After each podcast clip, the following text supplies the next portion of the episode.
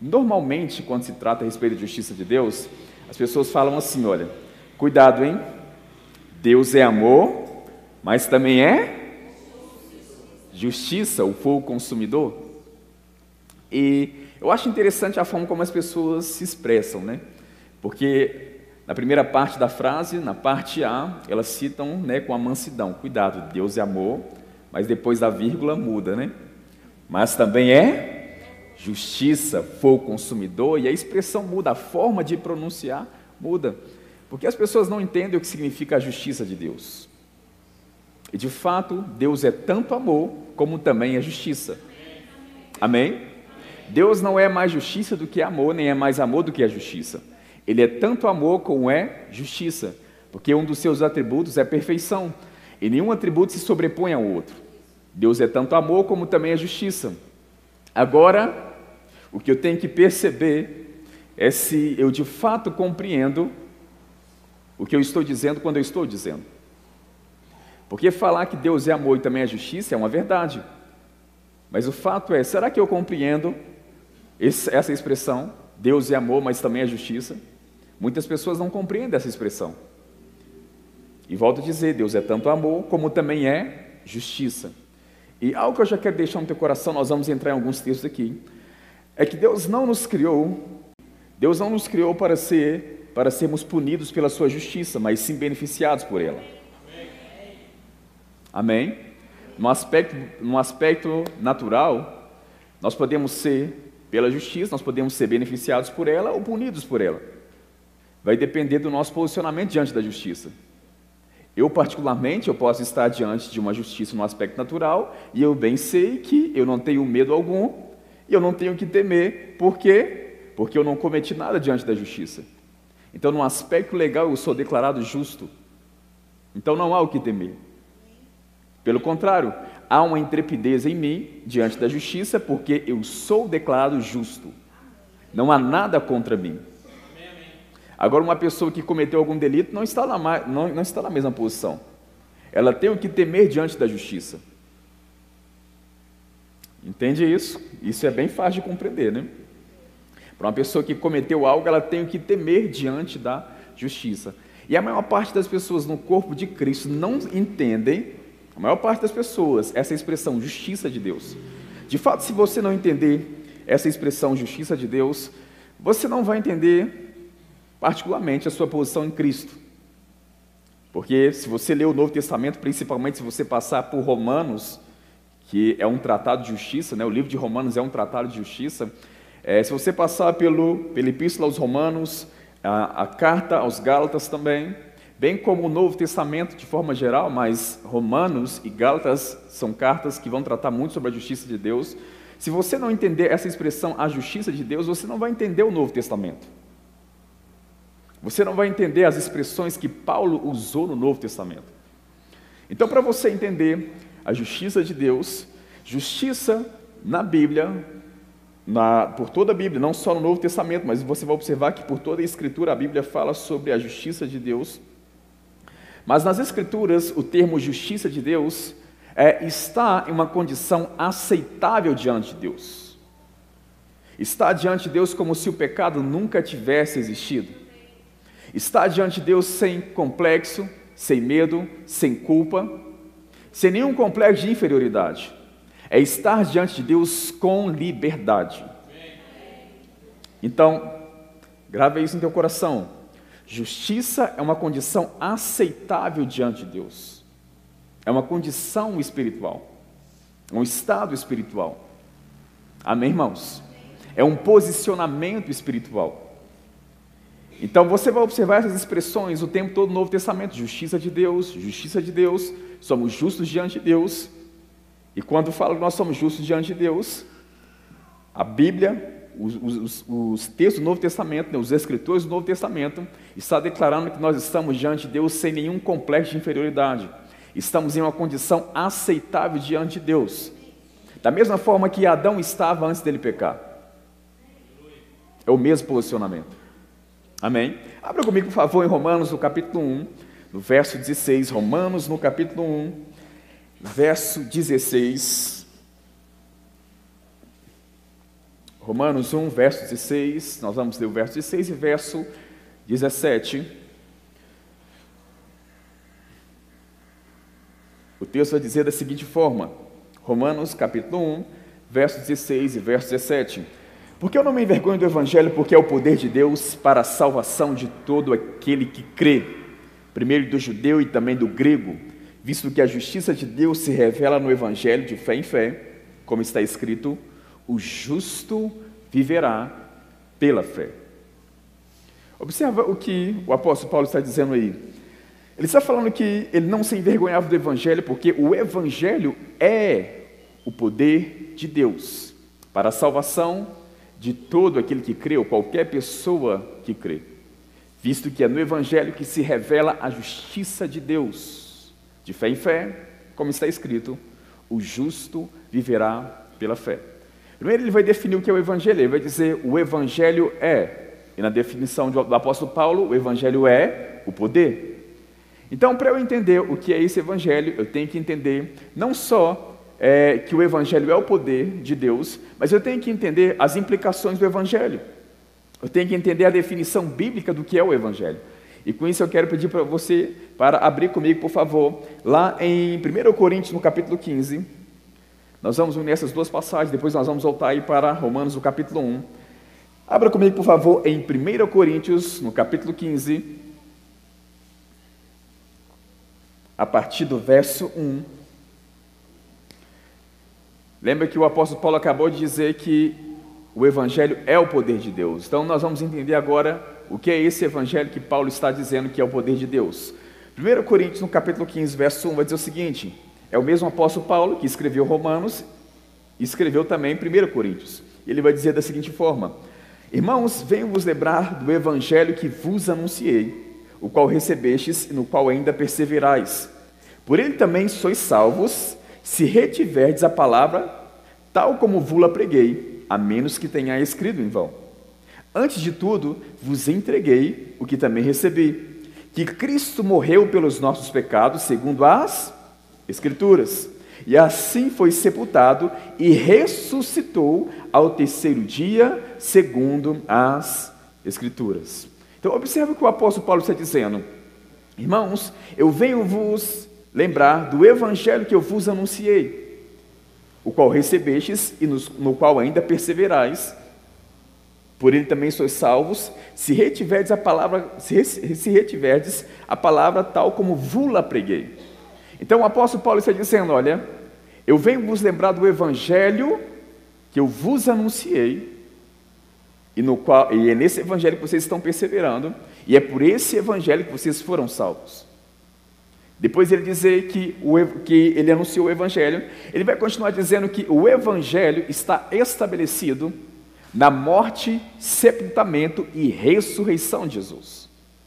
Então o evangelho está estabelecido não só na morte de Jesus, mas no seu sepultamento e também na sua ressurreição. Amém? E é esse evangelho que é o poder de Deus, que o apóstolo Paulo declarou lá em Romanos, no capítulo 1, no verso 16. O poder de Deus é a morte, sepultamento e ressurreição de Jesus. Então, lá no texto de, de Romanos, no capítulo 1, ele vai dizer: Porque eu não me envergonho do evangelho, porque é o poder de Deus para a salvação de todo aquele que crê primeiro do judeu e também do grego, visto que a justiça de Deus se revela no evangelho de fé em fé, como está escrito: o justo viverá por meio da sua fé. Então, olha que interessante, ele está dizendo que o Evangelho é o poder de Deus, o Evangelho que produz em nós a salvação, e é nesse Evangelho que se revela a justiça de Deus. A palavra revelar no original significa mostrar, revelar, trazer clareza, tornar claro aquilo que não estava claro. Amém, irmãos? É nesse Evangelho que se descobriu a justiça de Deus. E é essa justiça que produziu em nós a salvação. Então ele está dizendo que é no Evangelho que se descobre a justiça de Deus. É no Evangelho.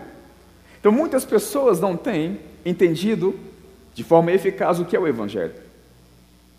Não têm entendido.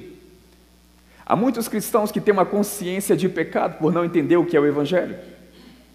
Enquanto você não entender aquilo que Cristo fez por você, Na morte, sepultamento e ressurreição, você não vai entender a sua posição diante de Deus. E é possível você viver como nascido de novo, mas com a mentalidade de um pecador. E o apóstolo Paulo está dizendo que no Evangelho se descobre, se revela a justiça de Deus, de fé em fé, como está escrito: o justo viverá pela fé. Na Bíblia NVI, se você tem a Bíblia NVI, você vai observar que na Bíblia NVI vai estar declarado que essa justiça ela é vivida do princípio ao fim pela fé. Do princípio ao fim pela fé. Essa expressão do princípio ao fim, ela pode ter, ela pode ter duas aplicações. A primeira aplicação dessa expressão do princípio ao fim é quando nós entendemos que a forma como nós somos introduzidos no reino de Deus é pela fé. Então, o princípio do nosso relacionamento com Deus é pela fé. Até a manifestação completa da salvação, que se dará no arrebatamento, quando o nosso corpo, que é corruptível, for revestido de incorruptibilidade, quando a salvação de fato se manifestar em sua plenitude, até a manifestação completa dessa salvação, nós temos que manter a nossa fé em Cristo Jesus. É por isso que ele vai dizer que essa justiça, essa condição aceitável diante de Deus, é do princípio ao fim pela fé. Não só quando no início nós cremos, mas também até a volta do nosso Senhor Jesus Cristo. E existe outra aplicação desse texto que nós podemos compreender da seguinte forma: quando ele diz do princípio ao fim pela fé, isso nos remete ao livro dos princípios, que nós conhecemos como Gênesis. Então, o que eu quero deixar no teu coração, já já nós vamos entrar lá, que a mensagem da justiça de Deus, ou a justiça de Deus, não é uma expressão exclusiva do Novo Testamento. Não é algo que Deus criou no Novo Testamento. O ser justo diante de Deus, estar em uma condição aceitável diante de Deus, é a forma como Deus nos criou para funcionar desde o princípio. Não é algo que Deus planejou agora na nova aliança, é algo que Deus já tinha estabelecido desde a fundação do mundo. Deus já nos criou para ser justos, santos e inculpáveis diante dele. Eu creio que isso é tratado com mais evidência no Novo Testamento, porque o apóstolo Paulo está fazendo em nós uma renovação da mente. Para entendermos o que Jesus fez por nós na sua morte, sepultamento e ressurreição. Mas isso sempre esteve no coração de Deus. O ser justo diante dele. Na mentalidade de muitos cristãos, é comum, o comum é ser pecador e não ser justo. O comum é estar, é ter uma consciência de pecado, não uma consciência de justiça. Mas no reino de Deus, o normal para Deus é ser santo e não ser pecador. É ser justo e não ser um pecador. Amém, irmãos? A forma como Deus nos criou para funcionar é na justiça. Deus não, não criou você para funcionar pensando mais em pecado que em justiça. Amém? Pensando mais no pecado que se envolver com aquilo que é justo. Essa mentalidade de pecado entrou lá em Adão, mas Cristo veio resolver o problema. Amém, irmãos? Então, na mentalidade de muitos cristãos que não têm a mente renovada, é mais fácil andar em pecado que andar em justiça. Mas não é dessa forma que Deus te criou para funcionar. Não é dessa forma. Justiça não é algo do Novo Testamento. O ser justo diante de Deus foi estabelecido desde o princípio. É por isso que ele vai dizer: justiça que do princípio ao fim é pela fé. Pela fé. E observa também que ele vai, ele vai conectar o entendimento da justiça com a fé. Ao contrário, também é verdade. A consciência de pecado rouba a fé. Sabe por que, que muitos cristãos não conseguem ter orações respondidas? Porque não têm o entendimento da justiça diante de Deus, do estar justo diante de Deus. Por exemplo, Tiago falou sobre isso em Tiago, no capítulo 5, no verso 16. Ele vai dizer que a oração do justo pode ir muito em seus efeitos. Ele não diz que é a oração do pecador. Ele diz a oração do justo. Amém? Você vai ouvir o tempo todo aqui, durante esses dias. Não só durante essa série, mas você vai ouvir no púlpito aqui várias vezes, que nós somos justos e não pecadores. E isso pode te assustar no primeiro momento. Como assim, Mateus? Eu vou te explicar, vou criar argumentos aqui, vou construir isso com, com argumentos, que vai transmitir uma imagem completa da redenção em teu coração. Que vai te ajudar a entender, a compreender essa expressão: eu sou justo e não pecador. Porque se nós falarmos assim, simplesmente liberar essa frase solta, pode ser que as pessoas saiam, vão sair por aí nos chamando de herege. Heresia, heresia, blasfêmia. Por quê? Por não entender um termo bíblico, a justiça de Deus. É um termo jurídico, onde Deus nos declarou justos. Amém, irmãos? Independente dos nossos erros, Ele nos declarou justos. Eu vou te mostrar isso com, com textos bíblicos, obviamente. Abra comigo, por favor, lá em Gênesis no capítulo 1. Gênesis no capítulo 1. Como eu disse a você, justiça de Deus não é um assunto exclusivo do Novo Testamento. Isso é o que já esteve no, isso é o que estava no coração de Deus desde a fundação do mundo. Desde quando o homem, Deus criou o homem para reinar no princípio da criação. É por isso que você vai observar não só na carta aos Romanos, no capítulo 5, por exemplo, o apóstolo Paulo fazendo um contraste entre aquilo que Jesus fez e aquilo que Adão fez, ou fazendo um contraste entre o que Adão fez e o que Jesus fez. Nós vamos observar isso também em 2 Coríntios 5, 17, onde o apóstolo Paulo vai dizer que aquele que está em Cristo é uma nova criação, as coisas antigas já passaram, eis que tudo se fez novo. Se há uma nova criação, é porque houve a primeira criação. Amém? A primeira criação se iniciou com o primeiro homem, Adão. A nova criação é estabelecida no último Adão. É o contraste que o apóstolo Paulo também vai fazer em 1 Coríntios, no capítulo 15. Então, o tempo todo, o Novo Testamento vai fazer esse contraste entre a primeira criação e a nova criação. O primeiro homem e o último homem. O último Adão. O tempo todo, as Escrituras, os escritores do Novo Testamento vai fazer esse contraste, principalmente, principalmente o apóstolo Paulo. Jesus também vai falar sobre isso. Ele vai olhar na cara de Nicodemos lá em João capítulo 3, ele vai olhar para Nicodemos e dizer: quem não nascer de novo não pode entrar no reino de Deus. E o nascer de novo ali é nascer de novo espiritualmente. Em outras palavras, só pode nascer de novo quem já morreu. E a Bíblia diz que todos pecaram, todos morreram. Então, se ele está dizendo que é necessário nascer de novo, é porque houve a primeira criação e agora há a nova criação. No linguajar de Jesus é nascer de novo. No linguajar do apóstolo Paulo, é antiga criação e nova criação, mas está falando sobre o mesmo assunto. Então vamos lá. Gênesis no capítulo 1, verso 16, verso 26 vai dizer o seguinte: Também disse Deus: façamos o homem a nossa imagem conforme a nossa semelhança. Tem ele domínio sobre os peixes do mar, sobre as aves do céu, sobre os animais domésticos, sobre toda a terra e sobre todos os répteis que rastejam sobre a terra. E Deus abençoou e disse: Sede fecundos, multiplicai-vos. Agora é o verso 28. Enchei a terra, sujeitai-a, dominai-a, sobre os peixes do mar, sobre as aves dos céus e sobre todo animal que rasteja pela terra. No verso 27, que eu não li, vai dizer que Deus criou o homem à sua imagem e semelhança, a imagem de Deus os criou, homem e mulher os criou. Então, presta atenção no que eu vou dizer aqui agora. Se você estudar Gênesis no capítulo 1, que é o relato de todas as coisas, do princípio de todas as coisas.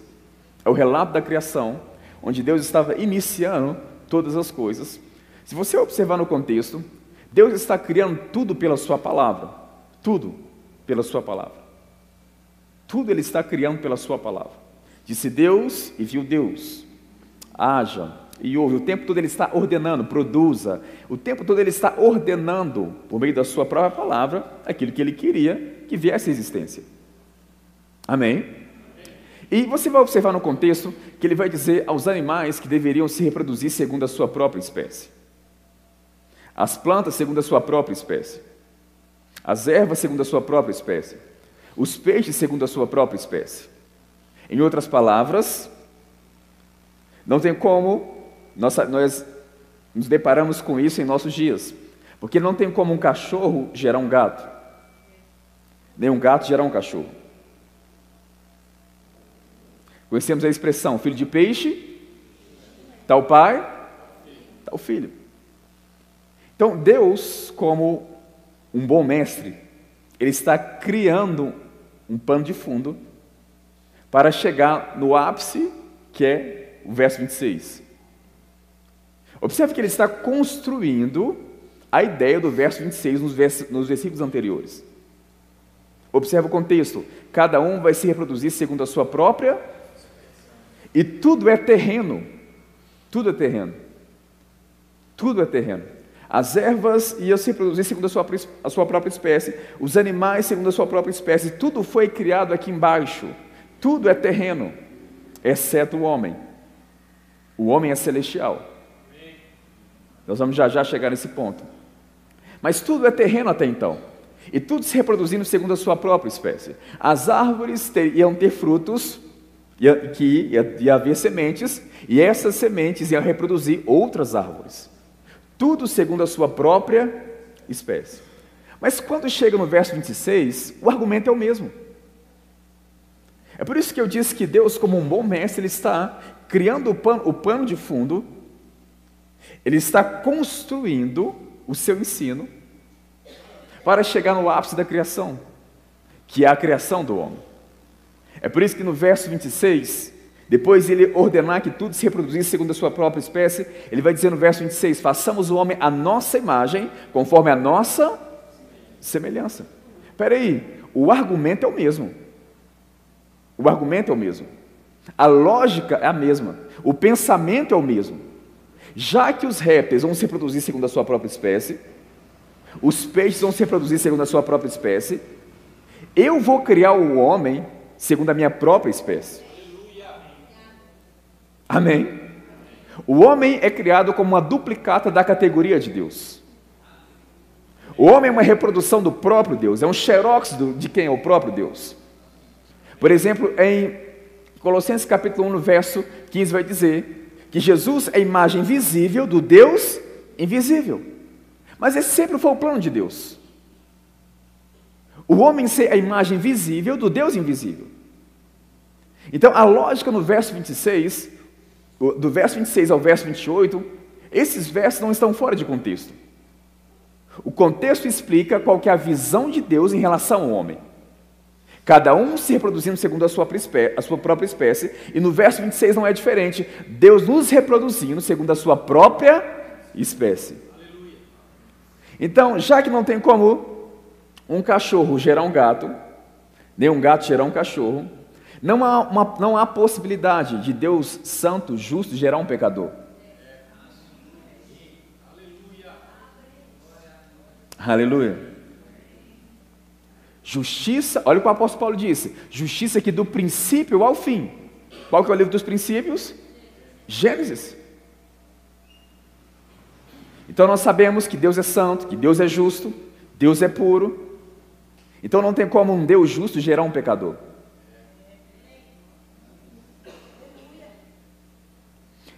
Amém, irmãos? Não tem como isso acontecer. Se Deus é santo, obviamente ele teria que gerar santos. Se Deus é justo, ele teria que gerar justiça. Salmos 89, verso 14 vai dizer: Justiça e retidão são, funda são fundamentos do seu trono, graça e verdade precedem dele, precedem do teu trono. Espera aí, justiça e retidão é fundamento do trono de Deus. Tudo que flui do trono de Deus é com base na justiça e na retidão. Na justiça e na retidão. Nada que flui do reino de Deus tem envolvimento com o pecado. Amém, irmãos? Tudo que vai fluir do reino de Deus é com base na justiça e na retidão, porque Deus é um Deus legal, Deus é um Deus justo. Então, se nada que flui dele flui fora da justiça e da retidão, como que Deus ia criar pecador? Deus criou seres justos, santos. No plano original de Deus é Deus santo, homem santo, Deus justo, homem justo, Deus puro, homem puro. O homem veio de dentro do próprio Deus. Amém, irmãos? É por isso que ele falou: façamos o homem a nossa imagem, conforme a nossa semelhança. É por isso que eu disse a vocês: tudo é terreno, exceto o homem. O homem foi criado dentro do próprio Deus, o homem é celestial. O homem foi criado de dentro, dentro do próprio Deus. O homem é um ser celestial, o homem não é um ser natural. O homem é um ser espiritual. Então, esse ser espiritual foi criado à imagem e semelhança de Deus. Se Deus é justo, fomos criados para ser justos. Não fomos criados para ser pecadores. É Bíblia, viu, irmãos? É Bíblia. Graças a Deus que a palavra de Deus fala por si só. Eu não tenho que criar argumentos para tentar expressar o que a Bíblia diz. A Bíblia fala por si só. Então Deus nos criou para ser justos. E no verso 27 ele vai dizer, vai dizer: Criou Deus, pois o homem a sua imagem, a imagem de Deus os criou, homem e mulher os criou. Qual que é a imagem de Deus? Justiça e retidão. Então, se Deus é justo e retidão flui dele, Deus criou o homem para ser justo e andar em retidão. Oh, aleluia. No verso, no capítulo 2, eu vou citar para ganhar tempo. No verso 7 vai dizer que Deus formou o corpo do homem do pó da terra. E Deus soprou-lhe nas narinas o fôlego de vida, e o homem passou a ser alma vivente. Nós sabemos muito bem que quando nós sopramos, o nosso ar vem de dentro. Então Deus criou o homem à sua imagem, a sua, o homem à sua imagem, conforme a sua semelhança. Depois ele soprou no corpo do homem aquele ser justo que foi criado à sua imagem, conforme a sua semelhança. E você observou que o texto de Romanos, no capítulo 1, diz que o justo foi criado para viver do princípio ao fim pela fé. Ele conecta a justiça com a fé e a fé com a justiça. Não tem como eu andar em fé se eu não entender o meu posicionamento diante de Deus. Se eu tiver, se eu abrigar em mim, em minha mente, uma consciência de pecado, isso vai roubar a minha fé. E já já vou te mostrar isso. Isso vai roubar minha fé. É por isso que você vai observar, em Romanos capítulo 10, verso 17, vai dizer que a fé vem para ouvir, ouvir a palavra de Deus. Deus vai dizer para o homem, de todas as árvores do jardim você pode comer livremente, mas da árvore do conhecimento do bem e do mal você não vai comer porque no dia em que dela comerdes, certamente morrerás. A fé vem por ouvir, ouvir a.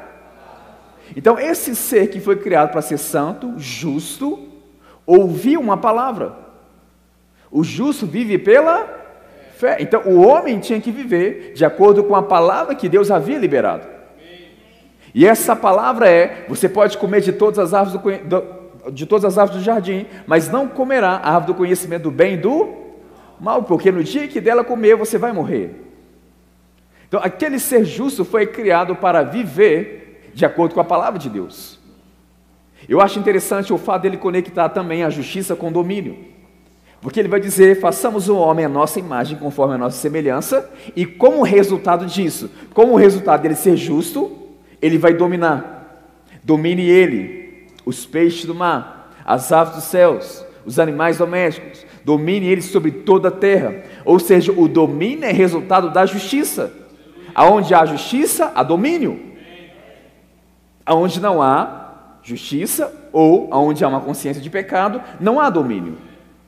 É por isso que você vai observar, você pode tomar nota, você vai observar que em Provérbios 28, verso 1, vai dizer que o justo ele é intrépido como leão. Ou seja, quando nós lembramos de leão, lembramos de reino. E o que Deus diz para o homem? Que aquele ser justo ia dominar toda a terra. Dominar toda a terra. Então, um leão, ele reina, ele é intrépido. E é por isso que ele vai dizer: o justo, Provérbios 28 vai dizer: o justo é intrépido como leão.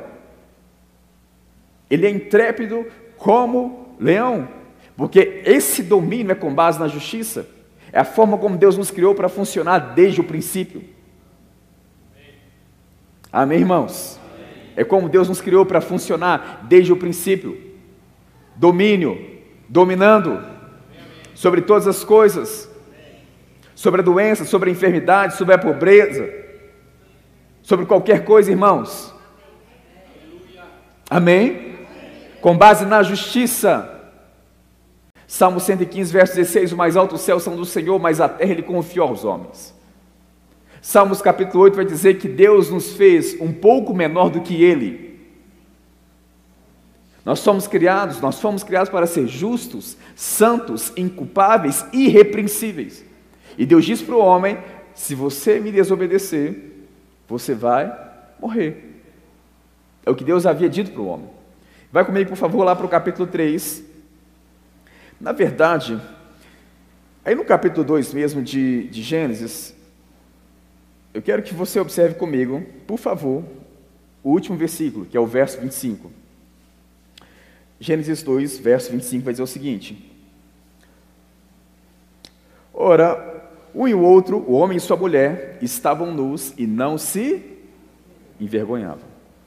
Então, grave isso no seu coração. Eles estavam nus e não se envergonhavam. Até aqui, o homem não tinha cometido pecado algum. Estava como justo, santo e inculpável diante de Deus. Amém? Vai para o capítulo 3, por favor. Você já conhece o contexto, eu não vou ler tudo para a gente ganhar tempo. Mas você vai observar que a serpente aqui, que é uma figura de Satanás, enganou Eva e levou ambos, Adão e Eva, ao pecado. Eles fizeram justamente aquilo que Deus havia dito para não fazer. E nós vamos observar o resultado disso no verso 7. Gênesis 3, verso 7. Vai dizer o seguinte: Abriram-se os olhos de ambos e, percebendo que estavam nus, Cozeram folhas de figueiras para si e fizeram cintas para si. Quando ouviram a voz do Senhor Deus que andava pelo jardim, pela viração do dia, se esconderam-se da presença do Senhor Deus, o homem e sua mulher, por entre as árvores do jardim. E chamou o Senhor Deus ao homem e lhe perguntou: Onde estás? Ele respondeu: Ouvi a sua voz no jardim, e porque estava nu, tive medo e me escondi. Verso 11: Perguntou-lhe o Senhor: Quem te fez saber que estava nu? Comeste da árvore que eu te ordenei que não comesses? Presta atenção no que está acontecendo aqui, irmãos. Deus havia dito para o homem para não comer da árvore do conhecimento do bem e do mal. O homem é aquele ser justo, santo, inculpável, que reinava e dominava sobre todas as coisas. Se você observar o capítulo 2, irmãos, foi o homem que deu nome aos animais o homem que deu nome aos animais. Deus traz os animais para o homem e passa a assistir o homem dominando. Amém? Ele passou a assistir o homem dominando. Aquele ser justo, santo, inculpável, intrépido. Ele passou a assistir o homem. E o homem deu nome aos animais. O homem estava nu e não se envergonhava. Mas quando comeu da árvore do conhecimento do bem e do mal, o texto vai dizer que, percebendo que eles estavam nus, eles tiveram medo, se escondeu. Primeiro, eles fizeram folhas de figueira para si, tentando cobrir a sua nudez. E você há de concordar comigo, com base no verso 25 do capítulo 2, que aqui não é simplesmente e unicamente uma nudez física, a qual o texto está se referindo. Porque antes eles estavam nus, eles sabiam que estavam nus antes, mas não se envergonhavam. Então aqui não está falando sobre uma nudez física especificamente. Aqui está falando sobre uma condição espiritual. A justiça, ela é como uma roupa. Ela é como uma veste. Salmos, Salmos não, Isaías 61, verso 10 e verso 11, vai demonstrar que a justiça, ela é como veste. Ela nos veste. Amém?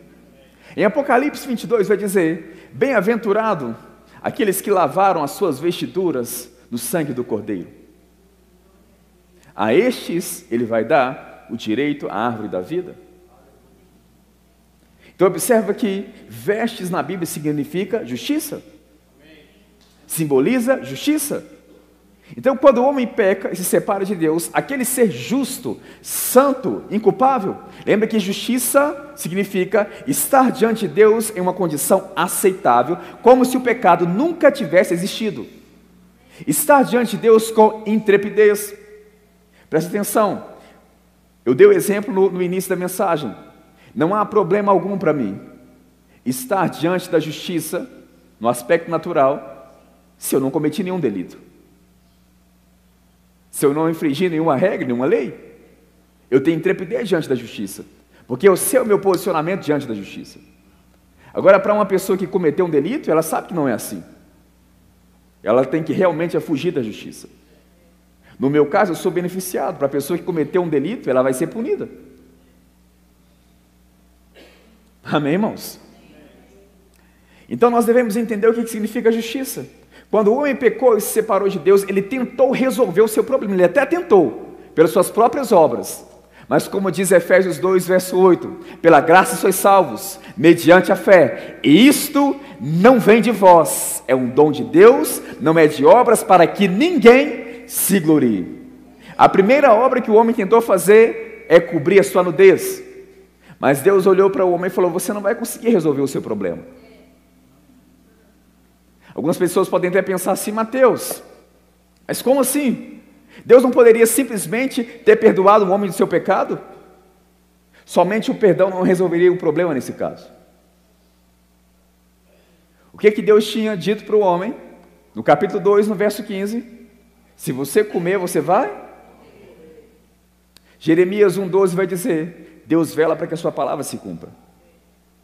Isaías 55 vai dizer que a palavra que sai da boca de Deus não volta para ele vazio. Hebreus capítulo 6, tanto Hebreus capítulo 6 como Timóteo também, a carta de Timóteo vai dizer que Deus não pode mentir. Então o que Deus disse está dito e ponto final. Em outras palavras, Deus está preso em sua própria palavra. Como assim, Mateus? Preso? Que expressão é essa? Deus preso? Deixa eu melhorar para você. Deus se submete à sua própria palavra. É isso que eu quis dizer. Deus ele não vai contrariar aquilo que ele disse. É por isso que nós podemos ter fé nele. Porque é, a fé é baseada no que ele diz na palavra dele. Se ele burlasse aquilo que ele disse, aonde estaria a justiça? E aonde estaria a fé? Amém? Deus disse para o homem: Você vai morrer. E é justamente o que aconteceu. Ele morreu e atraiu para si a natureza pecaminosa. Jesus vai falar para os judeus, ele vai olhar na cara dos judeus e vai dizer: Vós sois filhos do diabo, por causa da natureza pecaminosa. O apóstolo Paulo vai dizer em Efésios capítulo 2 que nós éramos por natureza filhos da ira, como também os demais. Então, somente o perdão do pecado ali não resolveria o problema. Porque o Senhor até o perdoou, nós vamos ver isso aqui daqui a pouco. Mas não resolveu o problema do homem. Amém, irmãos? Não resolveu. Porque houve mudança de natureza. Aquele ser que foi criado para ser justo, santo e inculpável, não está mais nessa condição de santo, de justo, de inculpável. Então, ele está em uma condição diante de Deus que não é uma condição aceitável. E ele sabia muito bem disso, por isso que ele viu que estava nu, teve medo e se escondeu. Ele sabe que não é uma condição aceitável diante de Deus. Houve mudança de natureza. Não tem como Deus chamar, não, se, não, não tem como Deus agir como um pai com um pecador. Não tem como um pecador chamar Deus de pai. Porque há uma mudança de natureza, irmãos. Amém, irmãos? Há uma mudança de natureza. Mudança de natureza. Então Deus olha para o homem e observa que ele não tem mais a mesma natureza que tinha antes. É por isso que Deus perguntou para Adão: Adão, aonde você está? Aonde você está, Adão? Nós sabemos que Deus é onisciente, Deus é onipresente. Ele tem todo o conhecimento e está em todos os lugares. Então ele não está falando sobre o aspecto físico de Adão. Quando ele perguntou a Adão aonde você está, é a condição espiritual. Em outras palavras, Adão, aonde você está que você, eu, não, eu não percebo você mais em mim? Adão, onde você está que você não está mais na posição que você foi criado para estar? Adão, onde você está que não há mais um relacionamento entre eu e você? Não há um relacionamento mais de coração para coração, de pai para filho, de natureza para natureza. Não há mais esse relacionamento, Adão. Aquele que fora criado para ser justo se tornou pecador. Então presta atenção: o homem não foi criado para ser pecador, ele se tornou.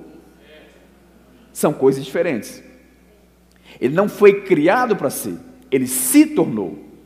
A origem dele é justiça e retidão, procedentes da verdade. Amém, irmãos? É isso. Porque quando Deus criou o homem à sua imagem conforme a sua semelhança, ele não só está demonstrando a imagem do homem, mas ele está se revelando através do homem. É por isso que ele diz: Quer saber quem eu sou? Vocês vão saber agora. Façamos o homem à minha imagem, conforme a minha semelhança, ou a nossa imagem, conforme a nossa semelhança. Em outras palavras, a imagem visível do Deus invisível. Então, se Deus é justo, Deus criou o homem para ser justo, santo, inculpável. Só que o homem se tornou pecador. Esse não era o plano de Deus. E isso foi através do engano da serpente, que nós sabemos que é Satanás. Nós sabemos muito bem que é Satanás. Apocalipse no capítulo 12, Apocalipse no capítulo 20 vai tratar sobre isso. Tratar Satanás como a antiga serpente. Mas eu acho interessante porque o assunto não parou por aqui. Observa que no verso 11, né, ele perguntou, perguntou-lhe o Senhor, quem te fez saber que estava nu? Em outras palavras, como que você tem esse conhecimento, hein? Você sabe que algo aconteceu, né, Adão? Irmãos, presta atenção. Adão, ele foi criado como o cabeça da primeira criação. Se Adão foi criado no início para ser justo, na imagem de Deus ou na mente de Deus, todos foram criados para ser justos e não pecadores. Deus não planejou pecador, irmãos. Deus não planejou o pecado. Amém? Deus não planejou o pecado. Então, olha a imagem sendo construída no seu coração. Vai te ajudar a compreender melhor a frase: Nós somos justos e não pecadores. Você vai compreender melhor. No verso 15, ele vai dizer o seguinte: na verdade, verso 14, verso 15. Olha o que o Senhor vai dizer. Então o Senhor Deus disse à serpente: Visto que fizeste isto, maldita é entre todos os animais domésticos e entre todos os animais selváticos. Rasteja, rastejarás sobre o teu ventre e comerás pó todos os dias da sua vida. Porém, inimizade entre ti e a mulher, entre a tua descendência e o seu descendente. Este te ferirá a cabeça e tu lhes ferirá o calcanhar. Então, olha o que está acontecendo aqui. Aqui é a primeira menção da redenção. Você vai observar o tempo todo os escritores do Novo Testamento, principalmente o apóstolo Paulo, usando a expressão redenção. O tempo todo você vai observar isso. Principalmente, se você estiver estudando a justiça de Deus, no livro de Romanos, você vai observar o apóstolo Paulo o tempo todo usando essa expressão, redenção, redenção, redenção, redenção. E o que, que significa redenção? Redenção significa resgate. Resgatar do poder do outro pelo pagamento de um preço. Então, redenção significa nada mais, nada menos do que resgate. Então você vai observar o tempo todo o Novo Testamento falando sobre o plano da redenção. A redenção em Cristo Jesus, o resgate em Cristo Jesus. Agora deixa eu te dizer algo. A redenção Presta atenção nisso aqui, olha. A redenção não é o plano original de Deus. É bom compreender isso. Como assim, Mateus, a redenção não é o plano original de Deus?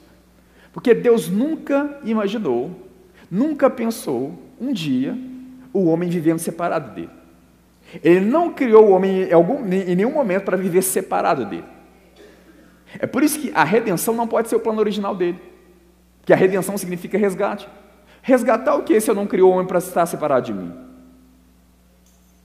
Então, compreende que a redenção não é o plano original de Deus. Então, por que a redenção, Mateus? A redenção é o plano de Deus para resgatar o homem e trazê-lo novamente ao lugar que ele nunca deveria ter saído. A redenção não é o plano original de Deus, mas é o plano de Deus para trazer novamente ao homem ao lugar que ele nunca deveria ter saído. Ou seja, o homem se tornou pecador e Deus ele começa a construir o plano da redenção para resgatar o plano original. Para trazer o homem novamente ao lugar que ele nunca deveria ter saído.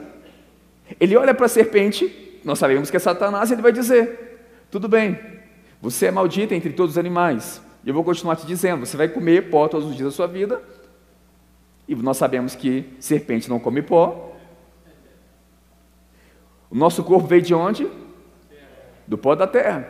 Então Satanás se alimenta da carnalidade do homem.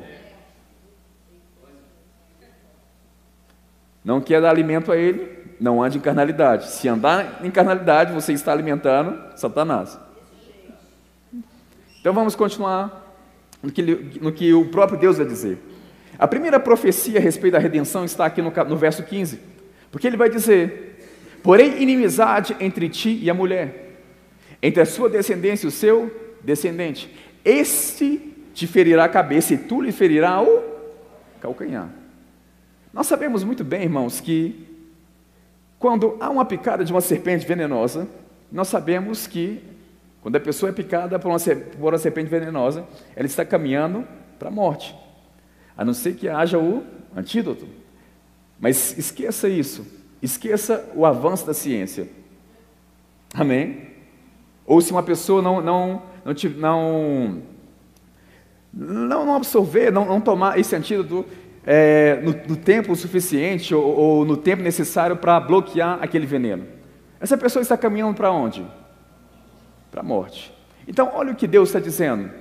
Este ferirá a cabeça. Está falando sobre o próprio Cristo pisando na cabeça de Satanás. E cabeça na Bíblia simboliza autoridade. Significa autoridade. Satanás tirou a autoridade do homem, mas o próprio Deus diz que o homem, Jesus, ia resgatar essa autoridade ia pisar na cabeça da serpente. E ele disse: Olha, você vai ferir o calcanhar dele. Em outras palavras, você vai feri-lo com a morte. Porque quando nós olhamos, por exemplo, em João capítulo 13, verso 2, vai dizer que foi Satanás que colocou no coração de Judas de trair Jesus. Em 1 Coríntios 2, verso 8, vai dizer que se os poderosos dessa época soubessem o que é da cruz, jamais seriam crucificado o Rei da Glória. Esses poderosos estavam sendo influenciados por Satanás. Então, se eles soubessem o que é da cruz, jamais seria crucificado Jesus. Porque Hebreus capítulo 2, verso 14 vai dizer que os filhos têm participação comum de carne e sangue. Disto ele também participou, falando de Jesus, para que por sua morte destruísse o poder da morte, a saber, o diabo, aquele que tem o poder da morte, a saber, o diabo. Então, peraí, nós sabemos que a morte assola todos os homens. A morte assola todos os homens.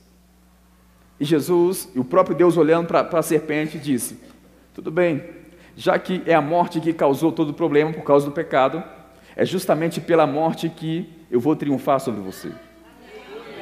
Este vai ferir a sua cabeça, você vai ferir o calcanhar dele. Mas quando você Pensar que estava acabando com Jesus é como se você estivesse pegando um homem-bomba. Se você soubesse o que é dar cruz, jamais seria crucificado Jesus. E Jesus falou sobre isso. É a primeira proclamação da redenção. O homem está numa condição de pecador.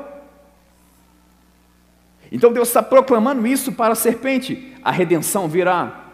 Vai ser do descendente, porque se um homem perdeu a justiça, a condição de santidade, um homem teria que resolver esse problema. Deus não poderia simplesmente olhar para você como um pecador sem Cristo, olhar para você e falar assim: olha, você é santo, você é justo. Deus não varreu o nosso pecado para debaixo do tapete. Amém, irmãos? Não é manda quem pode, obedece quem tem juiz. Não é assim, irmãos. Não é assim que funcionam as coisas. Deus é um Deus legal, Deus é um Deus justo. Se ele fizesse assim, ele ia burlar sua própria justiça. Se ele burlar sua própria justiça, onde estaria a justiça?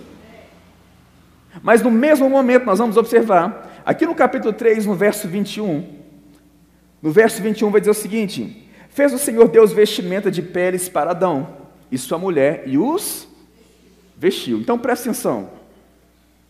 Você observou aí que um animal foi, foi sacrificado? que, que o animal fez para morrer, gente? Nada. Não fez nada para morrer. Quem que havia feito aqui até então? Era o homem e a mulher. Os culpados aqui eram o homem e a mulher, Adão e Eva. O animal não tinha feito nada, não havia feito coisa alguma. Isso é uma proclamação da redenção, como que Deus nos justificaria em Cristo Jesus.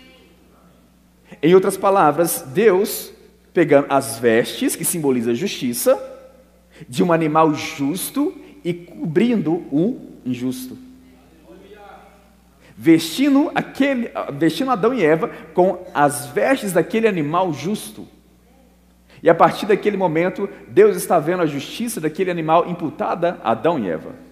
Isso é uma figura daquilo que aconteceria em Cristo Jesus. Não resolveu o problema no momento, era uma justiça provisória.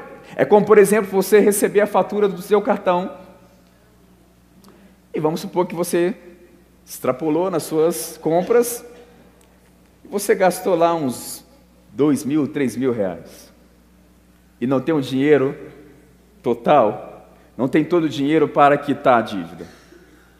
Aí você observa no cantinho da fatura que tem um pagamento mínimo. Você fez o pagamento mínimo. Você não. Um crente que está descontrolado por aí. Esse crente descontrolado por aí efetuou o pagamento mínimo.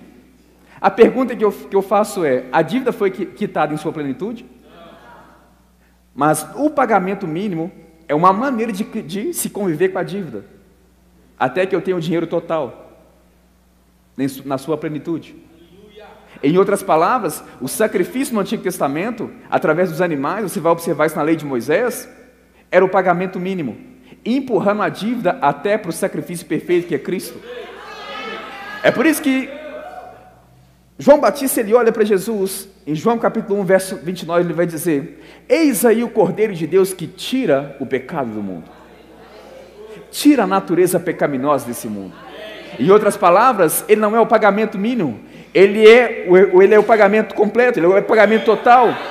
Ele é a quitação da dívida. Eis aí o Cordeiro de Deus que tira o pecado do mundo. João capítulo 12, por favor. João capítulo 12. Sem Cristo, todos nós estamos numa condição de pecador. Mas com Cristo, a coisa é diferente. Amém, irmãos? Tudo é diferente em Cristo. Tudo é diferente em Cristo. Oh, aleluia. Verso 22, verso 23, João 12, verso 23. Olha o que o próprio Jesus falou. Respondeu-lhe respondeu Jesus: É chegada a hora de ser glorificado o Filho do Homem. Até aqui por enquanto. Ele vai dizer: É chegada a hora de ser glorificado o Filho do Homem tratando sobre a sua ressurreição e ascensão. Presta atenção. O apóstolo Paulo vai dizer que o evangelho é estabelecido na morte, sepultamento e ressurreição. Poderíamos dizer também morte, sepultamento, ressurreição e glorificação, ascensão. Então, o evangelho está estabelecido nisso. E Jesus está dizendo: é chegada a hora de ser glorificado o Filho do Homem. Mas antes dele ser glorificado, ele vai usar uma figura de linguagem para explicar sua morte. Olha o próximo verso. Em verdade, em verdade vos digo: se o grão de trigo caindo em terra não morrer, fica ele só. Mas se morrer, produz muito. O que ele está explicando é sobre a sua morte, sepultamento e ressurreição. Ele usou uma figura de linguagem para explicar o resultado da sua morte, sepultamento e ressurreição. Aleluia. Amém, irmãos? E olha o que ele vai dizer: se um grão de trigo cair em terra, não morrer, fica ele só. Mas se ele morrer, aquilo que Deus estabeleceu lá no princípio vai se cumprir. As ervas têm que se reproduzir segundo a sua própria espécie, as árvores vão dar sementes, e nessas sementes vai ter outros frutos vai, vai vir outras árvores. Tudo se reproduzindo segundo a sua própria. Então, Jesus, como justo, santo, inculpável diante de Deus, ele está dizendo: se o grão de trigo, como Jesus estivesse apontando para ele, se o grão de trigo cair em terra, não morrer, fica ele só. Mas se ele morrer, gente, vai produzir outros frutos com o mesmo DNA, da mesma espécie. É o mesmo resultado. A morte de Jesus reproduziu outros semelhantes a ele. Semelhantes a ele. Porque o princípio é o mesmo, é o princípio que Deus estabeleceu lá no início, desde o princípio. Tudo se reproduzindo segundo a sua própria.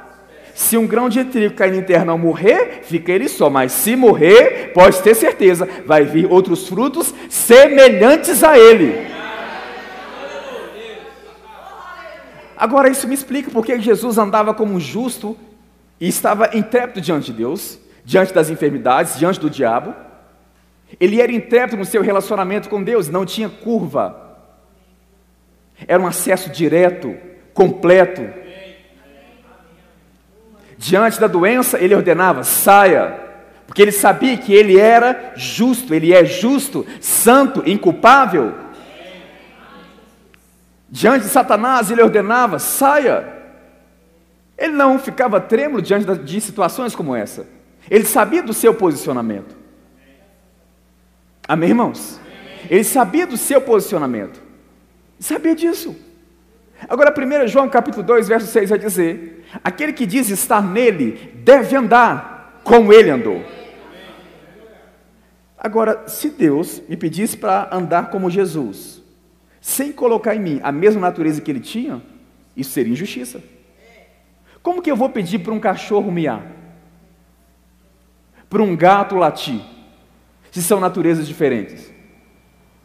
Como que em uma condição de pecador, Deus ia olhar para mim e falar comigo assim: haja como Jesus agiu, se eu tenho a natureza de pecador.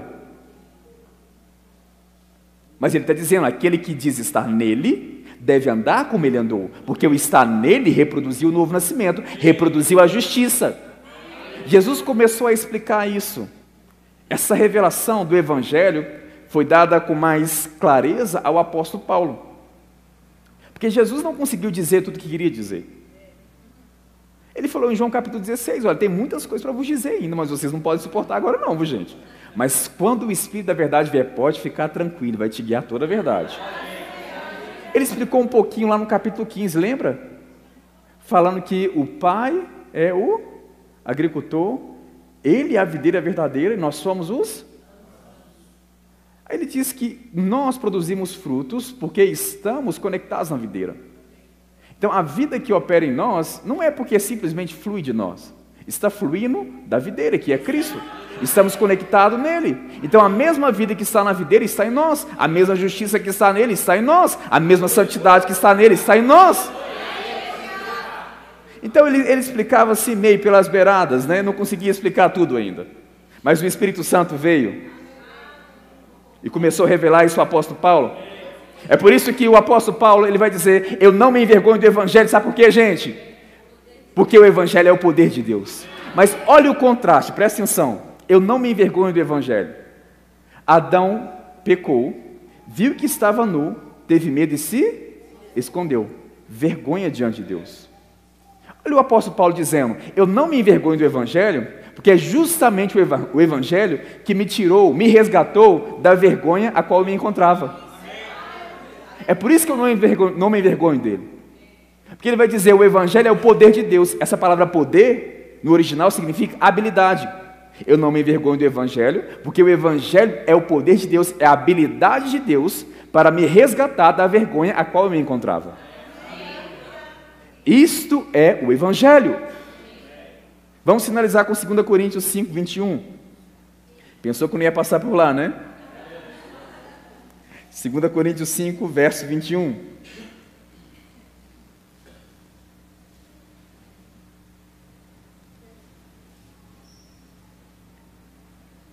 Vamos ler o verso 17 primeiro, depois vamos, ver, depois vamos seguir até o verso 21.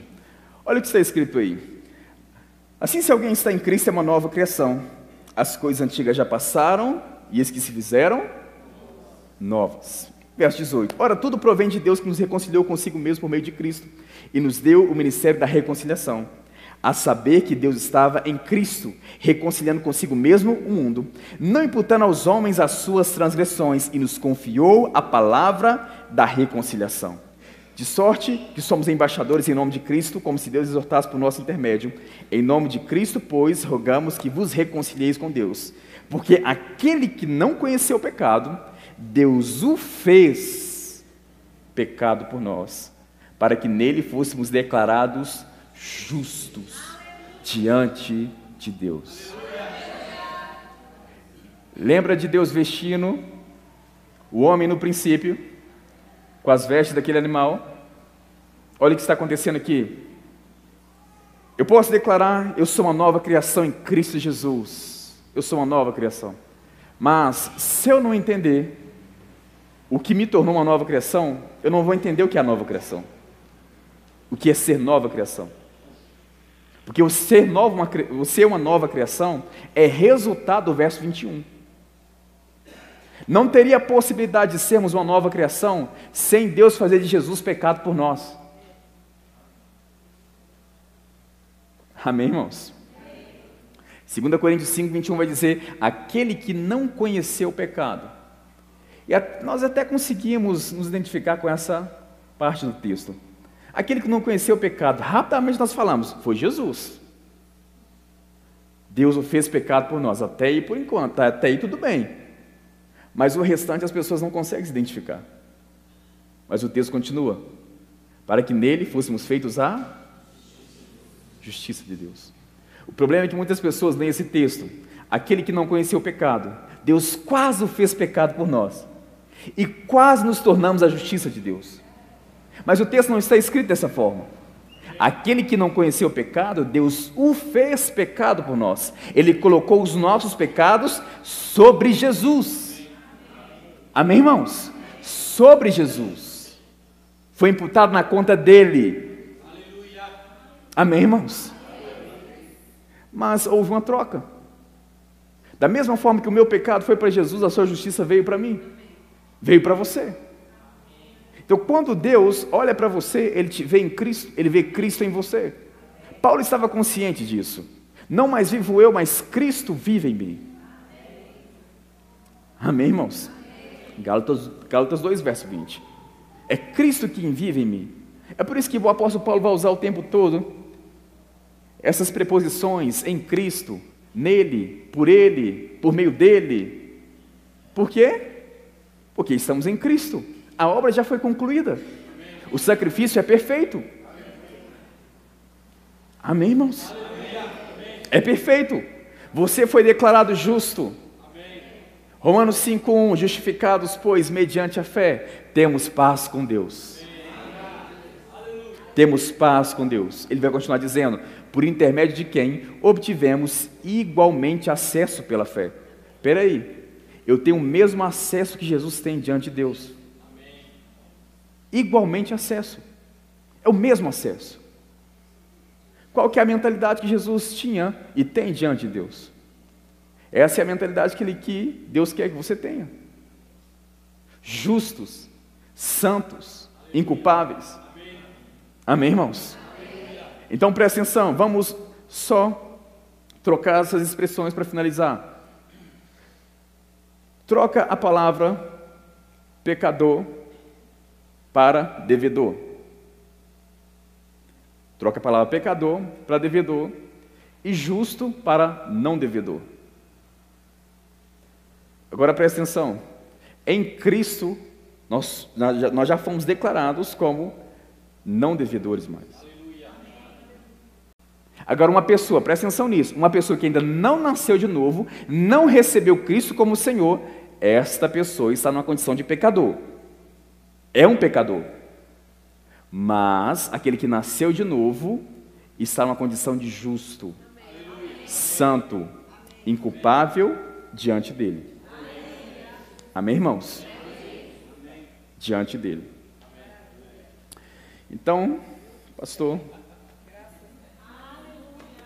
seja abençoado, irmãos.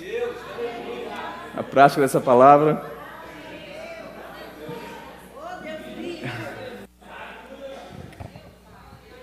Aleluia! Meu irmão, não sei você. Eu estava olhando no relógio, falei, cara, pois esse relógio podia parar. É, eu tenho certeza que você foi tão ricamente assim abençoado como eu fui através dessa palavra.